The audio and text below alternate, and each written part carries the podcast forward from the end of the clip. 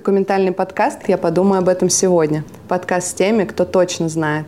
Наш подкаст – это пища для ума всем, кто интересуется экологией и экологичным образом жизни и хочет расширять свои знания в разных плоскостях. Ведь есть многое, о чем стоит подумать сегодня.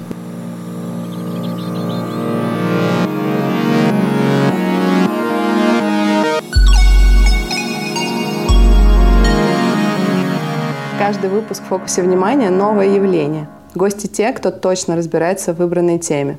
Экопросветительница Алина Калевская и Зоя Андерс вместе с профессионалами своих дел обсудят тесные взаимосвязи в вопросах наук, социума, развития мира в целом и экологии.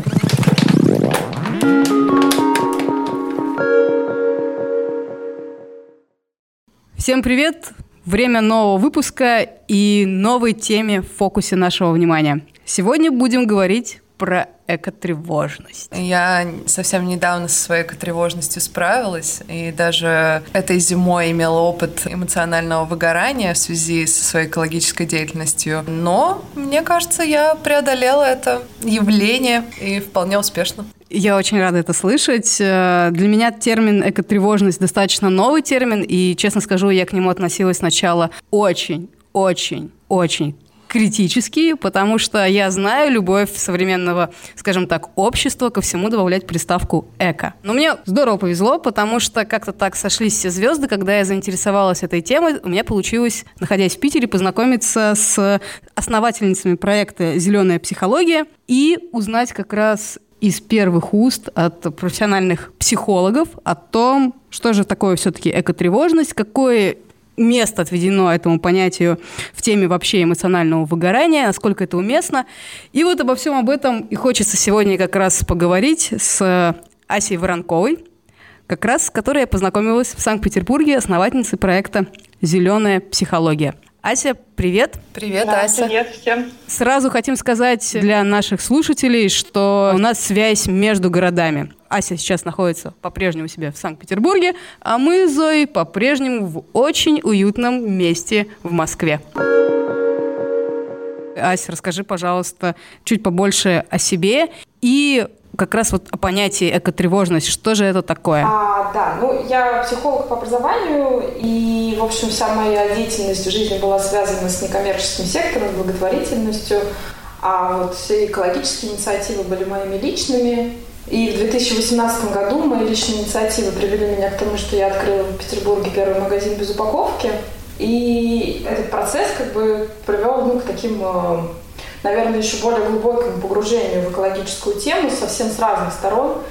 Также мы в магазине сделали клуб э, экологический и звали туда экоактивистов, собирались там, э, разговаривали о том, у кого какие переживания, и, в общем, как-то становилось понятно, что такая поддержка нужна, но как-то она не формулировалась э, ни в слово экотревожность, потому что в России я этого понятия не слышала и не знала. Это скорее был какой-то дружеский клуб, то есть мы собирались, рассказывали, кто с чем сталкивается, у кого там родители не помогают, кого мужа надо заставлять, у кого там еще какие-то проблемы с мешочками в магазинах. Вроде как бы всем становилось легче. А вот э, в прекрасном девятнадцатом году мои коллеги, ну тогда еще не коллеги, сейчас коллеги э, на фестивале «Эко-чашка», «Эко-кап», который ну, фестиваль экологического кино, подняли тему экотревожности. Они сделали прям э, встречу после одного из просмотров фильма, и там остались люди, и все сидели, рассказывали о том, что с ними происходит, как они переживают на тему экологическую. И прям меня это очень сильно зацепило, потому что, во-первых, откликалось то, что я переживаю, как бы, что со мной происходит, а во-вторых, откликалось то, сколько людей э, об этом говорят. И я в тот момент поняла, что я все эти годы имела психологические инструменты, чтобы справляться со своей тревогой. То есть я, меня когда накрывала, я вспоминала, там, условно, чему меня учили в институте. Так, вот я сейчас с собой поработаю, и мне вроде как бы хорошо будет. Я подумала о том, что я смогу тогда и им об этом рассказать, как поработать, чтобы им стало легче. Так, в общем, родилась эта первая группа. Пришлось искать весь материал зарубежный. За рубежом работают с проблемой тревожности уже больше 10 лет. Прости, пожалуйста, получается, ага. что за рубежом экотревожность – это не новое какое-то слово, это уже отдельное направление прямо в психологии или что? Да, да, да, вот сейчас как раз про это хотела рассказать. А, то есть у них э, сейчас уже очень много ассоциаций мировых, там американская ассоциация климатических психологов, Есть ассоциация, которая была создана в Великобритании, она собирает такую европейскую часть э, климатических психологов. Есть название да, у психологов, как климатические психологи, они появились как направление целое в своей работе, и они появились не по веянию моды или чего-то, а по запросу от клиента. То есть, когда стало приходить много клиентов, рассказывать о том, что они переживают именно по поводу изменений климата, именно по поводу вот каких-то экологических проблем, а, стало понятно, что те инструменты, которые есть у психолога, и те направления, в которых психологи работают, привычные, их не хватает, знаний не хватает, чтобы помочь э, людям с их запросом. И, в общем, как бы они на опыте на своем наработали какую-то практическую базу, создали группы поддержки, создали советы, как э, работать с людьми с климатической тревожностью, экологической тревожностью. И, в общем, как-то в мир они это отпускают. А вот до нас это буквально дошло вот пару лет назад, как мы стали с этим вопросом вообще как-то взаимодействовать. Очень интересна на самом деле тема зарубежного опыта. Можем ли мы чуть-чуть поподробнее ее коснуться, буквально в нескольких э, словах? Интересно вот тем зарубежным коллегам, кто приходил в первую очередь с таким запросом, если можно выделить какую-то более-менее целевую аудиторию, и вот как именно все-таки объясняется с точки зрения психологии вот этот эффект, что э, проблема климата вдруг становится для людей актуально, и вот пошел, пошел этот вот процесс, который даже не хочу как-то сейчас называть, потому что боюсь что-нибудь не то сказать. Просто стоит начать с определения, да, то есть ассоциация американская определяет экологическую тревожность как страх экологической гибели. Они говорят про такие витальные страхи смерти всего того, что рядом. Они говорят про работу с горем. И у них такой же прям действительно большой опыт. То есть у них экотревожность, она скорее уже как-то вышла немножечко на другой уровень. А в России мы еще не работаем на таком уровне. Поэтому мы скорее можем увидеть, к чему мы можем прийти, если мы не будем сейчас как бы делать профилактические меры вводить. Что касается тех, кто к ним обращался, вообще экотревожность очень тесно связана с информационным полем.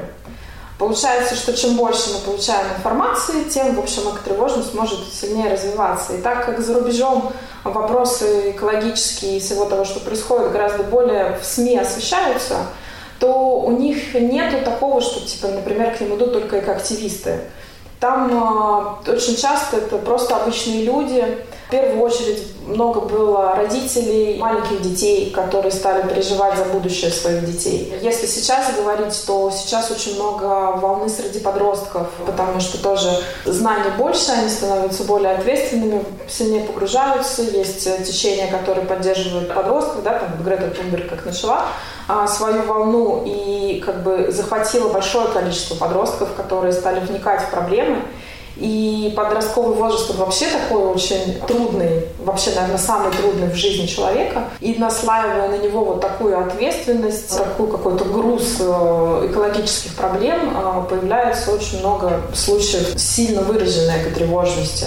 То есть наши коллеги говорят о, у некоторых, ну, что распространена у них стадия саморазрушения. Это алкоголизация, наркоманизация, там, попытки суицида. Мы, к счастью, пока не сталкиваемся с этим, и мы очень надеемся, что благодаря вот всей нашей работе, там, тому, что вы делаете просвещение вот этому в том числе, нам удастся как-то этот процесс не довести до такого состояния. Да, очень хочется надеяться, что это действительно закрепится в России и все большему количеству людей можно будет помочь, потому что когда я стала знакомиться с этой темой уже какое-то время назад, я как раз э, читала про экотревожных из Америки, которые боятся, ну, люди приходят к психологу с проблемой, что не боятся давать жизнь новым людям, потому что им непонятно, где вообще будет жить.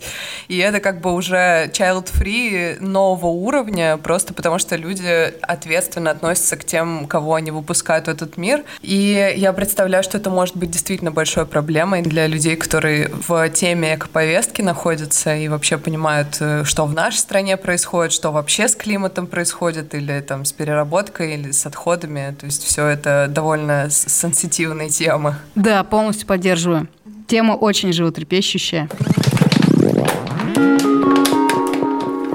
Ли вообще принципиальное различие между экотревожностью и просто тревожностью? Я понимаю, что огромное количество вообще тревожностей, точнее поводов для нее, но есть ли какое-то специальное, не знаю, определение именно для этого термина?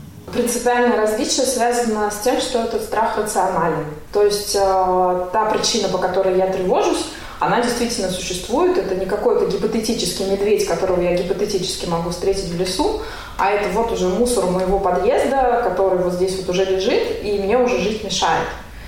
Поэтому а, именно работа с обычной тревожностью также заключается в погружении в информационное поле. А как я говорила ранее, с климатической тревожностью погружение в информационное поле только может усилить ее. Поэтому вот э, такие базовые различия, на самом деле, тревожности в плане работы именно с ней. То есть все-таки, если мы общаемся с психологом, надо психологу донести, что как бы моя тревожность, она рациональна чтобы он как-то ну, отнесся к тебе соответствующе. Да, это, кстати, вот интересный, а, мне кажется, даже для нас лично был кейс, который я читала про коллег американских, что люди, приходившие к обычным психологам, уходили и категорически требовали, чтобы психологи были погружены в экологическую тему.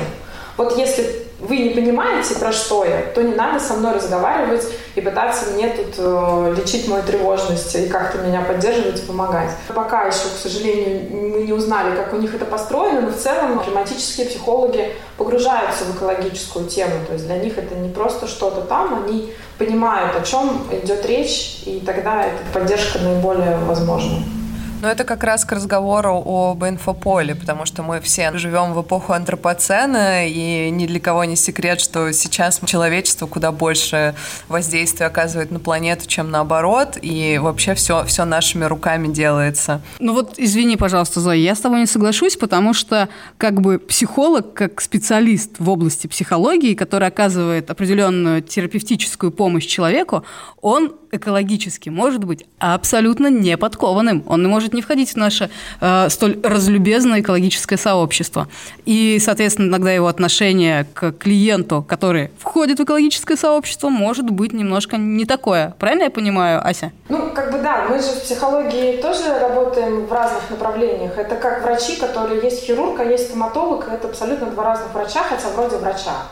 А также психологи работают в разных направлениях. И если меня сейчас пустить э, работать с детьми, а, несмотря на то, что я понимаю какой-то базис общий, я все равно буду не хорошим специалистом в детской психологии там, по сравнению там, с моей изначальной профессией как семейного психолога. То есть вот консультировать семейные пары, я этому училась долго, много, а вот консультировать детей нет. И также тут получается, что если мы решаемся работать с климатической тревожностью, с экологической тревожностью, то нам э, нужно обязательно получить какой-то базис э, той информации, которая связана с проблемой, с которой мы работаем. Отлично. Призываем всех психологов заниматься самопросвещением в области экологии. Я полностью согласна, и мне эта история знакома с позиции, как есть э, некоторые суженные, так скажем, темы. Для меня это тема, помимо экотревожности, еще и тема веганства, например, Э, что тоже не то, что врачи, как бы вообще немного людей разделяют те же самые принципы, и, соответственно, и психолог, к которому я обращаюсь, тоже как будто бы э, в эту сторону должен смотреть со мной. И тоже касается ЛГБТ-сообщества, что очень важно, как мне кажется, должную, так скажем, поддержку оказывать немногочисленным группам, к чему, как мне кажется, сейчас и эко-сообщество относится, потому что нас не так много, по некоторым статистикам нас всего 1%. это даже меньше, чем ЛГБТ-сообщество. Это смотря в какой стране же важно этот 1%. Это правда, поэтому да. в людях ну, это может что, быть много. Пока что мы в России, поэтому... Хотя 1% от всей России это немало. Вот в том-то и дело, да. Давайте переводить на реальные цифры. Но мне бы вот очень хотелось, Ася, у тебя спросить, э, какие бы ты назвала самые три большие трудности, которые сейчас в России связываются с тем продвижением продвижением понятия экотревожности, которым вы занимаетесь? Так в мире повелось, не только в России, что маленькие сообщества изначально как-то дис дискриминируются или шеймятся другими сообществами. и экологические сообщества попадают сейчас под эту же струю, да. В России мы часто сталкиваемся вот с таким, что, о, типа, что ты там экологией увлекаешься, да, вот это вот пренебрежительное отношение в целом от общества. То есть мы находимся своей маленькой группкой и противостоим кому-то в обществе, кто не понимает, не готов разделять. Это такая как бы общая проблема для всех каких-то движений. Но для экотревожности есть еще внутренняя проблема. Это непринятие самого движения этого понятия. То есть вот в, среди экоактивистов, если мы берем там 100% экоактивистов, мы не говорим, что эти 100% все экотревожные. Процент экотревожности там тоже будет как определяться, и пока по статистике, наверное, в России он все-таки не очень большой. Но, по крайней мере, то, что мы видим по откликам, все-таки как бы большая часть вот этого 1% российского экоактивистов к нам не обращается и не ищет, у них нет запроса. И часть этих людей начинают обесценивать переживания людей с экотревожностью. То есть мы вроде находимся в одном сообществе, мы вроде находимся в одних ценностях и должны друг друга поддерживать, ну или как-то думаешь, что тебя будут поддерживать, а на тебя начинает идти волна какого-то шейминга, типа что у тебя за переживания? Пойди вон бутылки собери во дворе, и все пройдет. Просто нужно действовать. Это советы из разряда, что хочешь быть счастливым, будь им, или хочешь похудеть, перестань есть. Все, вот как бы. И это же про всегда про обесценивание, и очень сложно с этим тоже... То есть это на самом деле не снимает тревожность, а лишь ее усиливает, да? Или, по крайней усиливает, мере, не да. дает... Если мы говорим про экотревожность, там есть некоторые эмоции, которые часто ее сопровождают, там, гнев, страх, и в том числе есть чувство одиночества. И вот одно дело, когда ты чувствуешь себя одиноко, но ты внутри сообщества, и совсем другое дело, когда ты чувствуешь себя одиноко даже внутри этого сообщества, что даже здесь в принципе, тебя уже никто не, ну, не, не принимает. И когда мы собираем группы, э, бывает прям у людей там, одна из каких-то реакций, реакция благодарности или реакция какого-то неожиданного отклика того, что вообще есть точно такие же люди, я не один такой, и как бы вот есть кто так же переживает, и прям это уже является каким-то терапевтическим э, моментом. Мне кажется, еще эта проблема имеет отклик в ключе того, что э, ментальные проблемы, да и вообще, как многие проблемы, просто очень стигматизируются в обществе.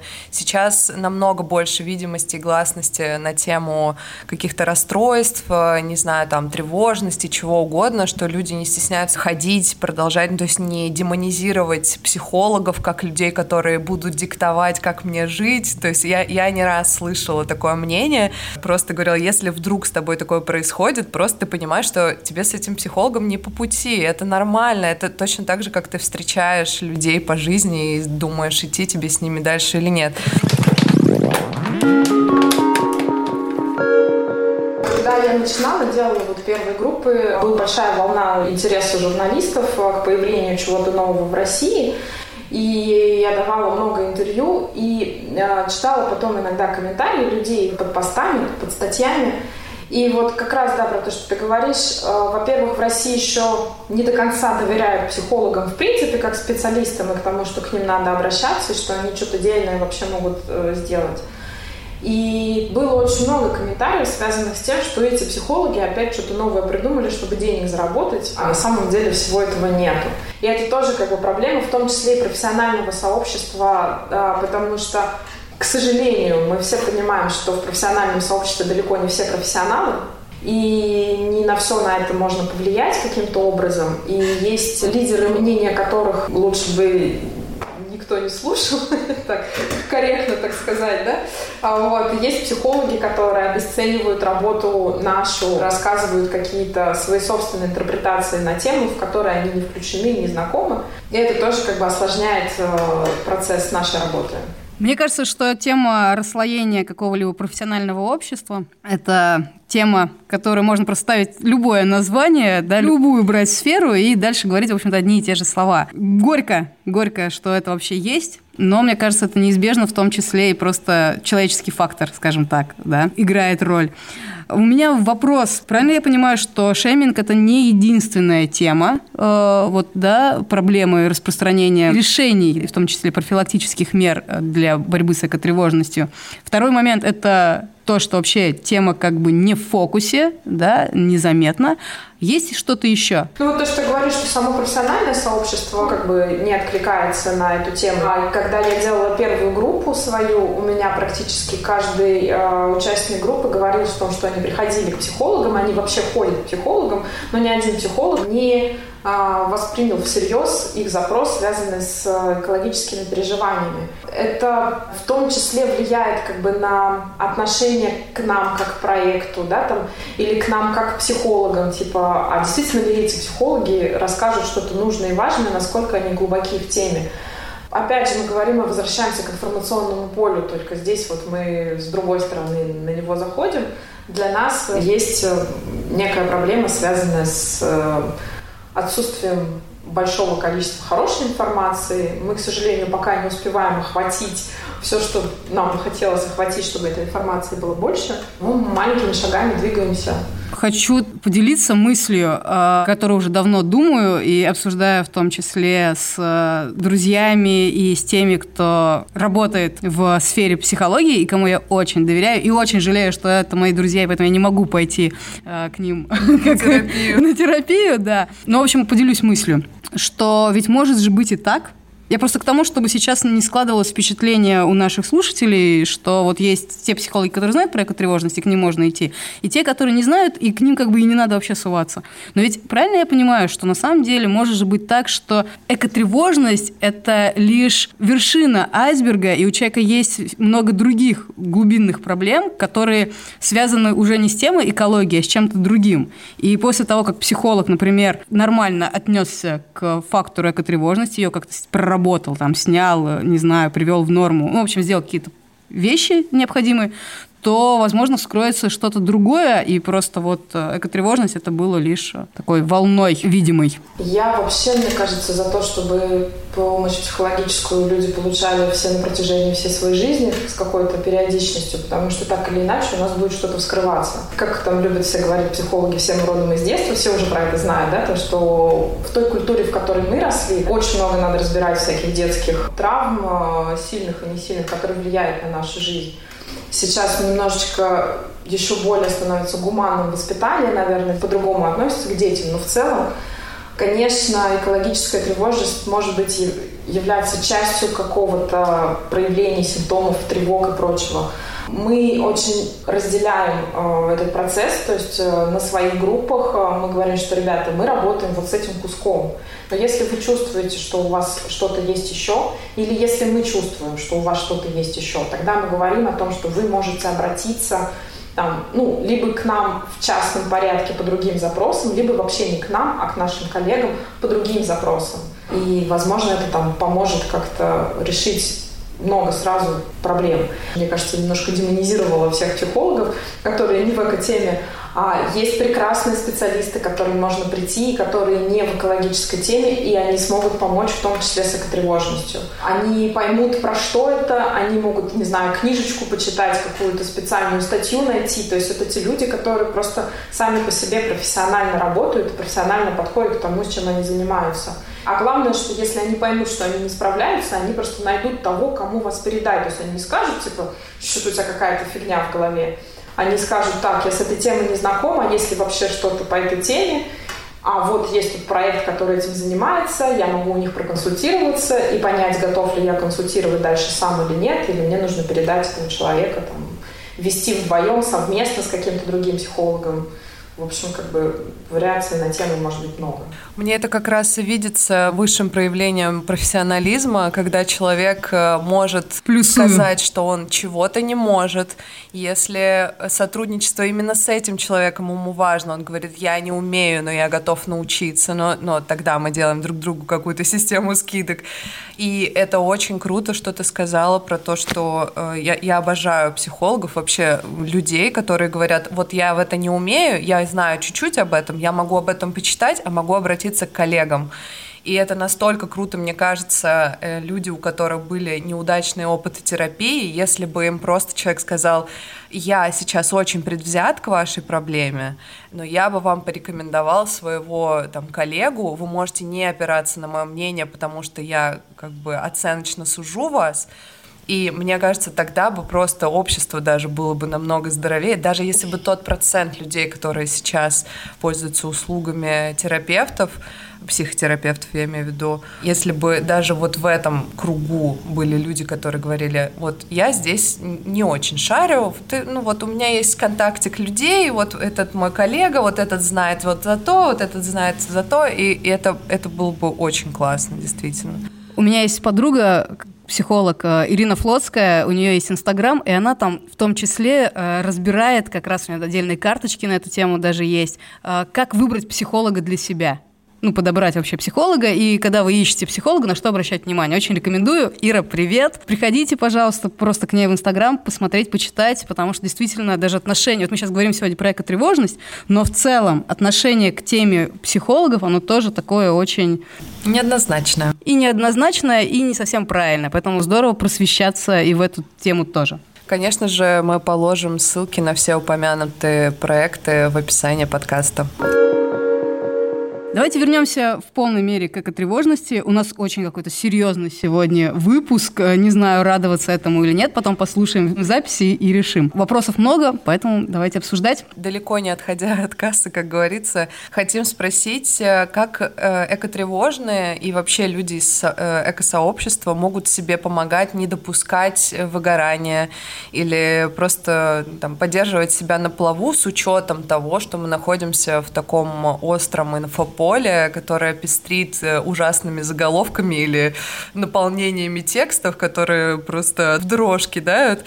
И... Дрожь и в слезы. Столько-то да, тюленей. Кровавые слезы. В нефти столько-то гектаров леса больше нет, на столько-то градусов температура э, повысилась в конкретном регионе и все прочее, прочее, прочее. Да, мы будем рады, если ты поделишься с нами и с нашими слушателями несколькими простыми и по возможности действенными. Конечно, мы не сможем этого проверить, но э, советами. Но мы доверяем. Да. Зато мы доверяем да. Асе и ее профессионализму. Это правда. Да, мы даем какие-то такие простые советы. Они, конечно, помогают больше, когда вот есть возможность вообще какого-то ресурса в себе, чтобы что-то это совершить. Мы предлагаем, во-первых, начать вести дневник своих эмоциональных состояний. Потому что очень важно понимать, что конкретно запускает у вас экотревожность. То есть в какой момент, какой триггер срабатывает. Потому что вы приходите к концу дня, понимаете, что вы злитесь, но вы не поняли, что именно запустило. Какая-то статья в, в интернете или в магазин вы зашли и что-то там увидели. И понимание того, что же является механизмом этим запускным, поможет избежать этих ситуаций, ну, как минимум понять, с чем работать. Если меня все время триггерит исключительно информационное поле, я не могу спокойно даже заголовки читать, то выключись от информационного поля. Сделай перерыв, э, отпишись от групп, посвяти этому час своего времени, чтобы отписаться, очистить инфополе, и пока вот туда не залезать, если ты не можешь. Если это какие-то, не знаю, места, постарайся не ходить в эти места. Если это какие-то люди, постарайся не встречаться с этими людьми. Если это подкаст, то не слушай этот подкаст. Мне кажется, это как раз проявление... Это важно просто сделать, когда ты в ресурсе, когда ты не находишься в состоянии вот этой вот уже э, тревоги, а когда ты можешь про это спокойно подумать и понять, какие следующие шаги э, ты можешь предпринять. Мы работали на группах, это очень хорошо помогает, групповой креатив. То есть человек, он отследил ситуацию, он ее рассказывает на группе, вот у меня здесь вот так, и мы все группы сидим и придумываем, что можно делать в этой ситуации, чтобы не вызывало столько негативных эмоций. И еще один э, совет, который мы даем, это как можно больше проговаривать про свои чувства с близкими, которые вас окружают. Даже если они не разделяют э, ваши страхи, там, связанные с, с экологией, и вообще могут не разделять там, ваш экологический образ жизни, мы предполагаем, что близкие люди могут вас просто поддержать, потому что вы там для них родной там, человек, за которого они переживают. И вы проговариваете, что вот эта ситуация меня а, волнует, в этой ситуации я чувствую себя там как-то плохо, некомфортно, поддержи меня, мне нужна твоя помощь.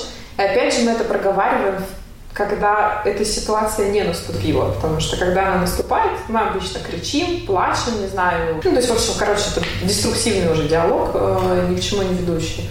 А вот когда мы успокоились, пришли и поговорили, там, э, много историй про родителей, когда ты приходишь в родительский дом, и там куча упаковки, пакетов, еще что-то, и тебя прям все это не можешь говорить, хочешь убежать оттуда. А вот это про то, что тебе нужно прийти в спокойном состоянии, не знаю, вызвать родителей куда-то в кафе, э, где не будет этой упаковки, и спокойно с ними поговорить о том, что вас беспокоит, какая вам нужна поддержка. Да, если вы чувствуете, что ничего не помогает, то, конечно же, обратиться к специалистам. Еще можно, вот, кстати, давали советы, а, найти для себя какие-то ресурсные вещи, которые вам помогают. Там, принять ванну, чтение книги, не знаю, там, посмотреть фильм. И прям списочек себе записать и в кармашек себе положить, и чувствуете, что накрывает. Посмотреть в него еще раз, потому что так вроде мы все помним, что меня ванна расслабляет, но вот в этом состоянии, когда мне все трясет, что-то про ванну-то я как раз и забыла, что можно быстренько пойти, набрать ее, лечь ой, и выпустить. Ой, не знаю, мне кажется... Ванна может повысить экотревожность. Повысить экотревожность, да. Но быстрый душ пятиминутный, холодный. Вот, наверное. Ну, как бы у каждого э, свои, так это примеры скорее, да. Нет, я просто для... про то, что люди, которые ведут экологичный образ жизни, они воспринимают ванну да. как то, что создает проблемы, а не решает, потому что большие объемы воды, разом тратящиеся, сравнительно бессмысленно. Хотя, с другой стороны, тоже ведь важный момент. Себя-то надо восстановить, и ты как бы должна это сделать. И, может быть, если ванна один раз в месяц, ее себе разрешить. Вообще, вот на тему, кстати, разрешения себе что-то делать и не быть прям каким-то эко-двинутым. Да. Это вообще как работающая история? То есть вот или да. это не снимает эко-тревожность, а лишь иллюзию создает, что я себе там чуть-чуть разрешила что-то не делать и окей. Или вот как вот тонкие вот эти грани? Мы с этим работаем, потому что, ну, как бы важно прям себя тоже не загонять в какие-то рамки очень жесткие. Мы все живем в мире, где очень сложно быть идеальным, очень сложно сохранить вот как бы все свои правила жизни, оказываясь особенно в каких-то новых ситуациях с новыми людьми. И в целом как бы нужно прям искать баланс. Мы говорим про то, что, ну, окей, ты принял ванну там раз в месяц, потому что ты понимаешь, что вот она прям реально тебя восстанавливает. Если тебе кажется, что это как-то сильно повлияло на экологическую обстановку в мире, завтра будешь идти по дороге, увидишь бутылку валяешься, подними ее, закинь в контейнер. Все, ты восстановил баланс.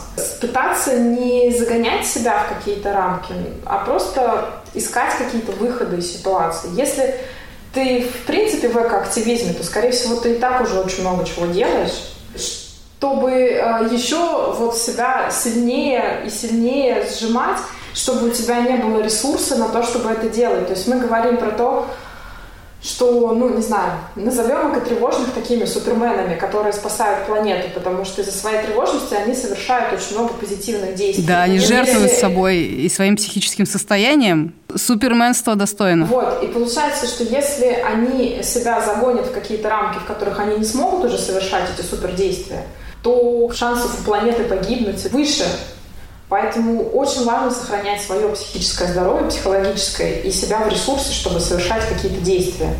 То есть если ты хочешь прям вот твоя действительно цель спасти планету, ты должен быть в ресурсе.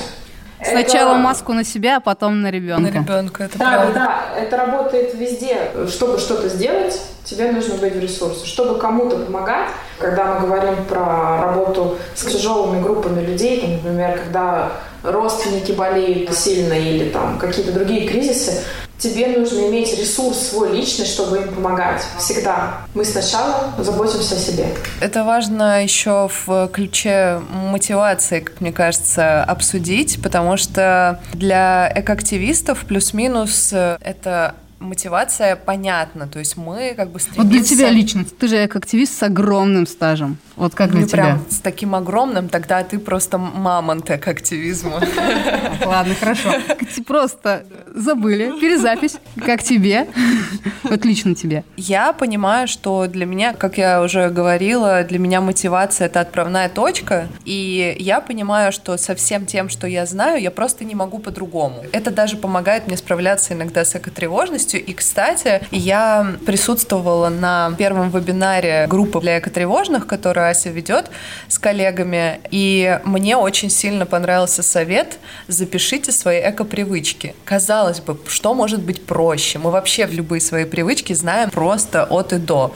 Но когда у тебя есть возможность посмотреть на то, какой вклад ты вносишь, потенциальный вклад. Это уже огромное дело для того, чтобы свою тревожную душу, себя, да? да, как бы немного успокоить. Это очень классно, что все выстраивается вообще на поддержке, что эта поддержка, которую люди могут получать в группах или от терапевта, они тоже могут служить мотивацией, потому что это просто легализация каких-то абсолютно простых человеческих качеств, что это нормально быть тревожным, это нормально, узнавая что-то, немного беспокоиться, что все может быть не так идеально. И когда-то мне очень сильно помог совет Кати Егоровой, которая организовала Zero Waste Shop, первый в Москве. И э, я приглашала ее на одно мероприятие, которое я делала, и меня так согрела тогда мысль. Я как раз э, мучилась от того, что мне казалось, что я делаю недостаточно, что вот мой Zero Waste, он какой-то неполноценный, что я никому этим не помогу, и, я тогда вообще еще даже не пыталась заниматься просвещением. И Катя тогда сказала о том, что самое важное, это чтобы у нас было не 10 Zero Wasterов, которые вообще там, как Биа Джонсон, там просто да, э, маленькая 200-граммовая баночка отходов там за три года с, с семьи из трех человек. Важно, чтобы каждый делал посильный вклад, и чем больше будет людей просто к этому стремиться, тем лучше. То есть, возможно, не идеально, потому что мир вообще это нормально, что он не идеален. И нам просто нужно вот как бы учиться это принимать, по сути. Экотревожность не очень хорошо. Людям плохо, и люди могут даже с собой что-нибудь сделать не очень хорошее. Мотивация. Это так замечательно, когда есть внутренний движок, который все время работает и заставляет заниматься какой-то деятельностью на стыке эти две вещи, они как-то вообще могут в человеке сочетаться или наоборот нужно полностью упразднить экотревожность для того, чтобы начать что-то делать? Или наоборот, вот здесь прозвучало, что э, Зоя, ты поделилась, и мне кажется, мне тоже это близко, что я именно и начинаю что-то делать, направленное на природу, потому что мне не все равно, а не все равно мне, потому что я тревожусь в том числе на самом деле, и по-честному не в том числе, а в первую очередь о себе. О себе, о себе как о человеке конкретном, как о будущем человечества, о будущем своих близких. Все это как-то можно вообще в одном человеке совместить, и как э, соотносится экотревожность и мотивация? Да, я еще чуть-чуть добавлю к этому вопросу. Важно, что один из конечных путей экотревожности – это апатия. И вот как э, как раз вылезать из апатии в сторону мотивации, то есть как балансировать между этими вещами. То есть, с одной стороны, мы люди, живущие в мегаполисах, можем пойти на терапию, но в то же время нам важно оставаться замотивированным и продолжать свои жизни и там делать какой-то вклад. Да, то есть получается мотивация в экологическом сообществе у нас завязана на том, что мы волнуемся о том, что происходит, поэтому что-то начинаем делать. Но при этом экотревожность – это плохо опасно. Про мотивацию я прям полностью согласна, что мотивация определяет вообще все наши действия. Когда я запланировала беременность, вообще только думала, что вот я хочу завести ребенка, а с мужем мы планировали это все действие, мы стали задумываться тогда, а вот а в какой мир мы его приведем. И вот эти мысли нас заставили много поменять вообще в своей жизни. Там, тогда мы прям не стали совсем экологически этими, но мы и путь в экологию начинали с э, мотивации здорового образа жизни, здорового окружения для своего будущего ребенка. Также в плане экологических каких-то начинаний, если ты понимаешь, зачем, вот у тебя прям хорошо отвечено на вот эти вот вопросы, то тебе не так сложно принять какие-то изменения в своей жизни – когда говорят о том, что прям очень сложно брать все время с собой сумку в магазин, скорее всего, люди не очень понимают системность всего этого процесса что от того, что я беру с собой сумку, что будет дальше? Я не покупаю пакет, значит, этот пакет не оказывается там, значит... Ценность, это... ценность этого действия. Да. А... С точки зрения экологии. В целом, как бы, мы говорим про какой-то системный подход, который всегда решает вообще все вопросы. То есть ты, если понимаешь всю систему, экологических э, проблем и того, что из чего вытекает, твоя мотивация сразу становится выше, и ты понимаешь, да, цену своего даже маленького вклада. Что касается тревоги, тревога сама по себе для человека это механизм, который запускает действие. Если я стою перед большим медведем, я тревожусь, мне страшно. И у меня есть несколько вариантов реагирования на эту ситуацию. Есть варианты, когда я буду убегать, варианты, когда я буду кричать, варианты, когда я замру, или варианты, когда я буду на него нападать. А, в зависимости от большого количества разных факторов один из этих вариантов принесет мне условную победу, а другой вариант принесет проигрыш. Но как бы также здесь э, экологическая тревожность, она заставляет нас испугаться и начать совершать какие-то действия. И тут, опять же, вот действия могут быть разные. Можно впасть в апатию и все замереть, и ты лежишь, и жизнь течет, и все плохо, и ты ничего не можешь делать, и она тебя может завернуть куда угодно. Есть вариант начать э, действовать, есть вариант начать э, отвергать, отрицать, э, топать ногами, говорить, что это вообще все не существует, да, такой э, момент отрицания проблемы, тоже, в общем, сюда может входить. Поэтому я бы не сказала, что тревожность э, плоха сама по себе. Скорее, это про уровень эмоционального фона. Да? Если мы говорим, что наши эмоции зашкаливают, что мы ничего делать не можем, вот тогда с этим надо работать. А если наши эмоции заставляют нас э, совершать какие-то действия, вообще направленные на благо своей собственной жизни в первую очередь, и опосредованно на благо всей планеты, то это ж круто. А как иначе-то мы тогда бы ничего бы не делали. Ася, раз уж мы начали уже про мотивацию, помимо очевидной мотивации, о которой мы говорили уже, вот эти группы, которые вы создали, что, что вас замотивировало? То есть вы сами с коллегами, например, справились с этой тревожностью или там благодаря профессиональным знаниям не столкнулись с этим настолько сильно? Что сподвигло вас организовать эти группы? Э, как вы узнали, что действительно будет на это такой спрос? И я уточню, кто эти коллеги. Нет, я на самом деле знаю, но я знаю, что другие еще да, не знают пока. Да. Вот я начинала с того, откуда родился спрос. То есть вот на ЭККАП, когда была эта первая лекция, встреча, было понятно, что запрос есть. И через две недели я запускала группу, и, в общем, она сразу собралась. Для меня лично, я про себя сначала расскажу, это была история про работу со своей тревожностью. На тот момент, мне кажется, я находилась на каком-то уже пике переживаний. Моя тревожность была очень сильно завязана на моем ребенке. Вот с ней как началась вся моя экологическая жизнь, так она вот как бы в определенный момент дошла до какого-то пика переживаний того, а зачем я вообще все это сделала и куда я дальше ее веду. И, наверное, этот процесс групп, так как он терапевтичен сам по себе, я им передавала знания, и когда я проговаривала им, что надо делать, я думаю, боже мой, я же сама все знаю, как надо делать, вообще сама-то не делаю. Это такой момент, когда как сапожник без сапог, да, вот так же и тут. И пока я рассказывала о том, что можно делать, делала это дома сама, в общем, я как-то справилась со своими э, страхами и стала более эффективно работать. А дальше мы объединялись, да, Наталья Ключан, она директор магазина «Спасибо» в Петербурге. Она была одна из создательниц эко-чашки и присутствовала, соответственно, одна из инициаторов э, данного мероприятия на эко-чашке.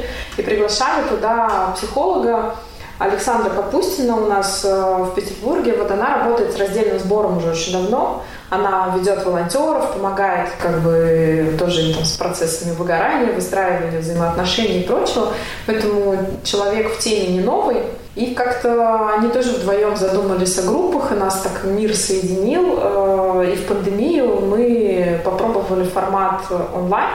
Сейчас группу ведет Наташа и Саша. Я занимаюсь больше техническими всякими историями продвижения проекта. Как там будет дальше, пока не знаю, но в целом, в общем, много есть другой деятельности. Но они давно в теме, они понимают про что. Наташа уже, мне кажется, больше 20 лет она занимается всеми экологическими вопросами. Она эколог по образованию. И для нее это тоже там глубокая проработка темы и понимание, с чем люди приходят. Мотивация того, что хочется помочь, поддержать, а у тебя есть что сказать, в тебе есть ресурс, и хочется его передать людям.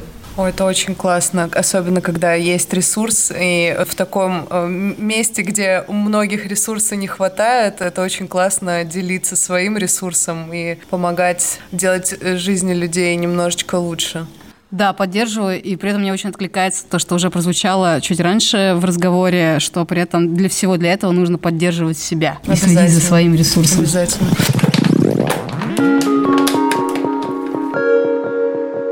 Мне вот все-таки не дает покоя не то чтобы один вопрос, а вот еще такая одна тема, которой мы, в общем-то, коснулись, э, но тем не менее, по другим углом. В общем, к чему я? Ася, ты говорила про то, какие могут быть достаточно простые инструменты, с помощью которых человек может начать сам себе помогать, если понимает, что он в состоянии экотревожности. Как вообще человек может оценить, что он именно в состоянии нехорошим сейчас оказывается, и надо себе срочно помогать и срочно вот, значит, щупать все углы, искать эту маску, Надевать очень популярную. маску, да. Очень попу- а, Ну хорошо, кислородную, ладно, я-то имела в виду просто маску. А, про- а, Очень популярный сейчас, да. да, слоган. В общем, что нужно себе оказать помощь. Вот как человек может оценить, что пора себе оказывать помощь? По каким, может быть, признакам? Слушай, ну вот очень сложный вопрос, потому что часто мы обращаемся за помощью, когда вот Уже поздно. уже со- совсем Да-да-да, я плохо, поэтому его и задаю да? этот вопрос, да. Извини, пожалуйста, а я просто хочу еще тогда закончить мысль, почему я об этом вот сижу и думаю. Ты сказала в начале нашей встречи, что на сегодняшний день небольшой процент людей приходит, да, с тем, что «Ой, кажется, у меня экотревожность, помогите мне». И я думаю, что приходит малый процент просто потому, что приходят те, кто уже в кризисе. А есть очень много тех, которые вот только это как-то, может быть, начинают испытывать, но они даже этого не понимают и просто живут сегодняшним днем, а им все хуже и хуже. Я думаю, что здесь история про профилактику в плане информации. Есть сейчас э, очень много тем, вот Зоя тоже говорила, что про которые только сейчас начинают разговаривать. Вот про расстройства психологические, психические, всякие разные. Выходит в поле вообще, что а такое вообще бывает, а люди с этим а, могут куда-то обратиться. И также здесь мы можем говорить про экотревожность, в целом рассказывать о том, что есть вот такая штука. Она может вот так-то проявляться. Посмотрите, нет ли этого у вас. И тогда людям будет проще понять на каком-то этапе, что-то происходит с ними не так или нет. А если это Другого- просто тревожность? Извини, пожалуйста, я перебью. Вот возвращаясь к нашему разговору о том, что тревожность или э- экотревожность, да, психологи или климатические психологи, могут же быть признаки, что это просто тревожность на самом деле, по другим поводам. Вот как понять, что именно экотревожность у меня сейчас? Так, а зачем тебе, если ты чувствуешь, что есть какая-то проблема, пойди уже куда-то с этой проблемой. А там уже условно разберутся, куда тебе дальше идти. То есть главное не сидеть со своей проблемой один на один. Ну да. То есть как только я начинаю испытывать тревогу, вот по любому поводу, Как бы можно оценить, конечно, рациональность этой тревоги. Можно еще знакомых спросить, насколько я а, вообще адекватно себя веду сейчас, там, посмотреть на реакцию. Но это все равно очень сложно делать, когда ты уже находишься не в ресурсе. Блин, я представляю людей в апатии, чтобы их заставить вообще пойти к специалисту. Там, я не знаю, нужно уже как бы вывозить. Поэтому очень важно говорить про профилактику. Очень важно, вот то, что я тоже говорила, ходить, не знаю, к психологу раз в год на какую-то профилактическую единожную консультацию, чтобы он так со стороны мог посмотреть, вообще есть чем работать или у тебя все нормально. а можно это оценить за одну встречу? Слушай, ну если все хорошо, скорее всего, можно. Если есть какие-то проблемы, можно там... Понятно, что к психологу ты идешь с запросом, ты все равно ему что-то говоришь. Это же не зубной, которому открываешь рот, он такой, посмотрел, о, дырок нет, поздравляю. Ну, у нас этого не принято. Я согласна, что нет вообще такого э, процесса, и в профессиональной сфере нет такого процесса. С другой стороны, вот я как психолог обязана проходить, если я хочу быть хорошим профессионалом, супервизии, я обязана проходить сама терапию, вне зависимости от того, считаю, я могу себя полечить или не могу сама себя полечить, могу я себя там вот оттерапевтировать. Я должна пойти к специалисту, чтобы он оценил мое состояние. В целом, мне кажется, что это хорошая история для обычного человека, когда ты проходишь, не знаю, раз там в год диспансеризацию, хотя у нас этого тоже никто никогда не делает. Ну, маленькое количество людей, которые готовы там заботиться о своем здоровье заранее. Ты можешь прийти к специалисту, к психологу, который задаст тебе там несколько вопросов, не знаю, попросит тебя что-нибудь нарисовать. Э, Проективные методики очень часто показывают то, что сложно словами из человека вытащить. И, в общем, как-то, ну, какую-то картину увидит. Но все равно психологи видят больше, чем соседка по квартире или там по парадной. Спасибо большое, Ася. Друзья, оцените свое состояние на данный конкретный момент. Просто призыв ко всем. И я думаю вот про себя. Ну, я-то это делаю на самом деле, но как бы еще раз критически прям сегодня вечером посмотрю на это. Например, человек, он испытывает определенный уровень тревоги, и это нормально, да, эта тревога его мотивирует делать какие-то хорошие дела для планеты и на самом деле для себя. И вот в таком состоянии он приходит куда-нибудь, где тема проблем экологии, она очень актуальна. То есть вот мероприятие для этого сделано. Ну, например, это может быть какой-нибудь многодневный кинофестиваль. Ведь велика вероятность в этой ситуации, что человек, э, ну, просто сорвется, или же, наоборот, если ты чувствуешь э, тревогу, то надо на такие мероприятия ходить, потому что там найдешь себе поддержку, да, единомышленников. Вот я тут немножко не понимаю, как вообще людям поступать. Давай даже так, да, конкретизируем вопрос. Если я оценила, что сейчас у меня, ну, как бы эко-тревожность больше, чем надо, но на верхней границе, да, то есть норма, но на верхней границе. Вот как мне в этой ситуации поступить? Если ты смогла оценить вообще свое состояние, то, скорее всего, у тебя есть э, возможность и почувствовать то, на что ты можешь, а на что ты не можешь. Вот что сохранит твой ресурс, твое состояние, а что не сохранит. Чтобы оценить свое состояние, нужен очень здравый подход, очень осмысленный, очень ответственный. И в этом ситуации ты можешь понять, там, если я пойду на этот фестиваль, мне станет хуже или лучше. Зачем я туда пойду? Какая у меня цель? Чтобы вот погрузиться в это глубже или найти каких-то людей вокруг себя? Тогда, может быть, мне пойти не на фестиваль, а на какую-то часть, э, ну, то есть не на весь фестиваль, а на какую-то часть, на какой-то один фильм, может быть, выбрать не самый, да, ужасающий, там всегда есть описание.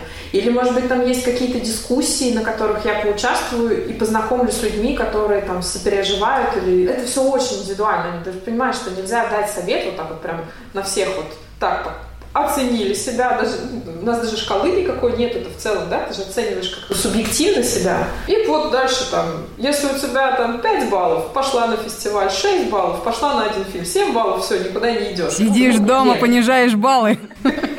Да, да, это, конечно, так не работает, поэтому это все очень индивидуально. Тут сложно дать какой-то совет. Э, если ты чувствуешь, что это может на тебя как-то повлиять в нехорошую сторону, лучше потерпеть. Мне вот очень помогает все-таки читать описание к фильмам. Ну, правильно, я, я поэтому и спрашиваю. Я да, выбираю, исходя из того, что я готова почерпнуть, какие знания. Нет, бывает иногда, ну вот я, я знала точно, что мне нужно с прошлогоднего уже фестиваля «Эко-чашка», например, посмотреть фильм «Антропоцен».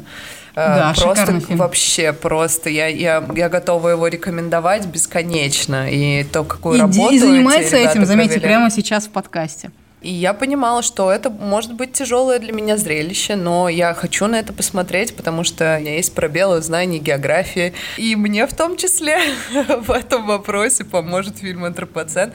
Тем более, что он действительно потрясающе сделан. Канадская команда просто выше всяких похвал. Я хотела добавить, э, что получается в любом случае нам нужно максимально стараться включать или там, не знаю, поддерживать на плаву эту осознанность, что мы обращаемся к себе, что мы говорим от своего лица, если нас что-то не устраивает. И в выборе любого пути, куда бы мы ни стремились, мы должны исходить из этой осознанной оценки своих возможностей, окружающих обстоятельств, людей, которые с нами будут этим заниматься. И мне кажется, что это тоже очень, очень важно. Еще и в ключе самоподдержки и как раз, э, возможно, даже купирование тревожностей, просто потому что мы можем с помощью профессионалов как-то более эффективно проанализировать свои тревоги и страдания и, возможно, даже снизить их важность для себя.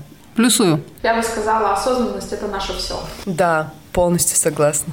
Нужно слышать себя и свое состояние, оценивать его. И мне кажется, на самом деле, вот я сейчас э, понимаю, что я верю в том, что мы можем справиться с экотревожностью, потому что люди, которые ведут экологичный образ жизни, это люди осознанные и просто нужно включать в свой фокус внимания, помимо экологической повестки, еще и повестку личную, саму себя, свое состояние, и следить за ним.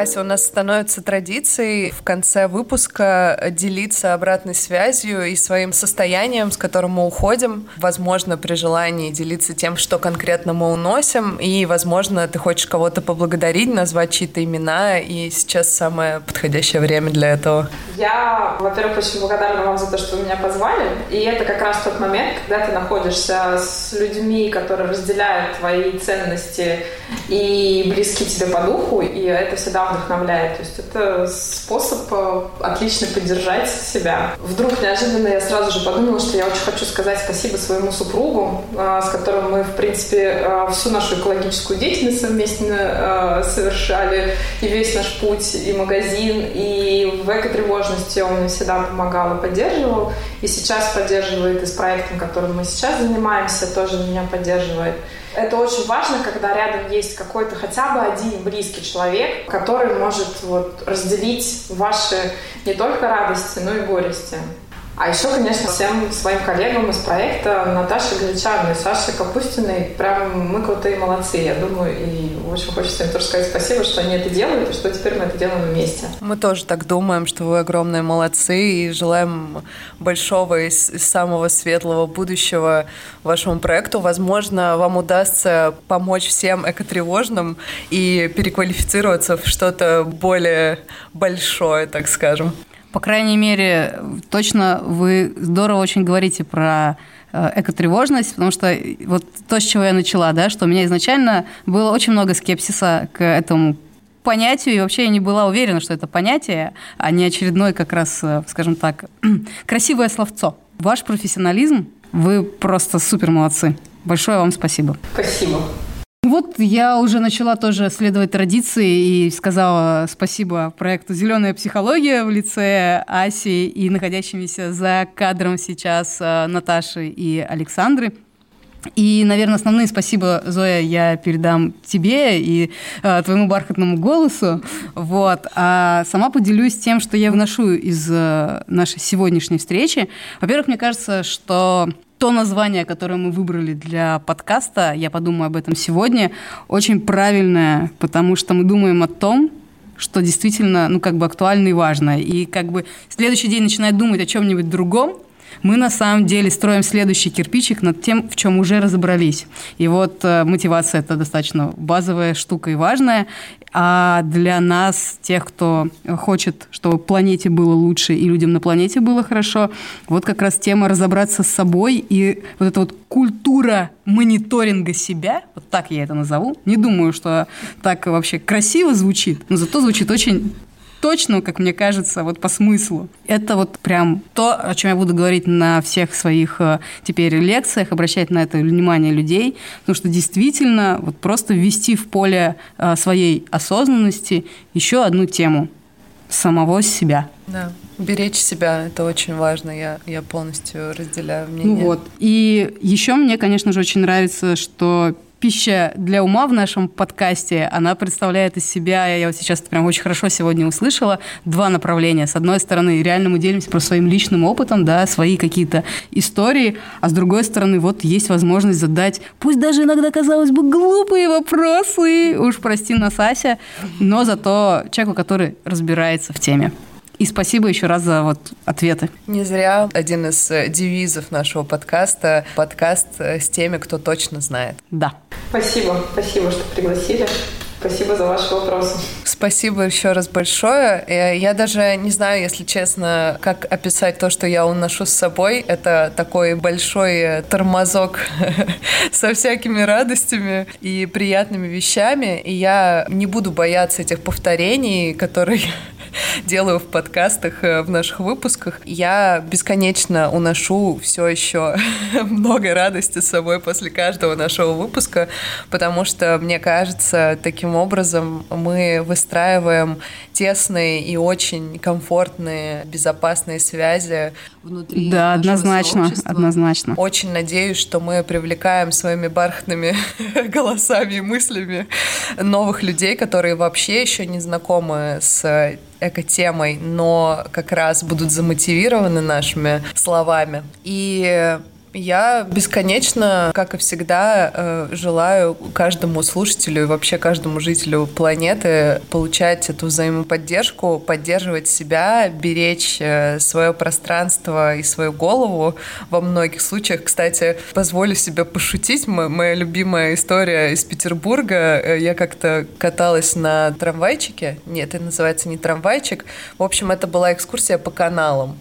И э, экскурсовод сказала великолепную фразу о том, что в нашем городе более 500 мостов, а голова у вас одна. Берегите голову. Вот, в общем, я, я бы хотела этим закончить сегодня, э, потому что наша тема была напрямую с головой связана. Вот, в общем, берегите голову, и мы будем беречь. И обязательно, конечно, в конце мы хотим добавить, что этот подкаст вышел в свет во многом благодаря нашим прекрасным подругам Ине Жарковой, Маше Костылевой, Марине Кузнецовой и нашему прекрасному другу Микро Евкасу, который написал для нас джингл. Слушайте нас в Apple и Google Podcasts, Spotify, CastBox, SoundCloud, Яндекс Музыка. Ставьте оценки и оставляйте комментарии, потому что это поможет нам получить все больше слушателей. В описании подкаста, как всегда, вы сможете найти ссылки на все проекты, упомянутые в этом выпуске. Всем спасибо и до новых встреч, друзья. Ура!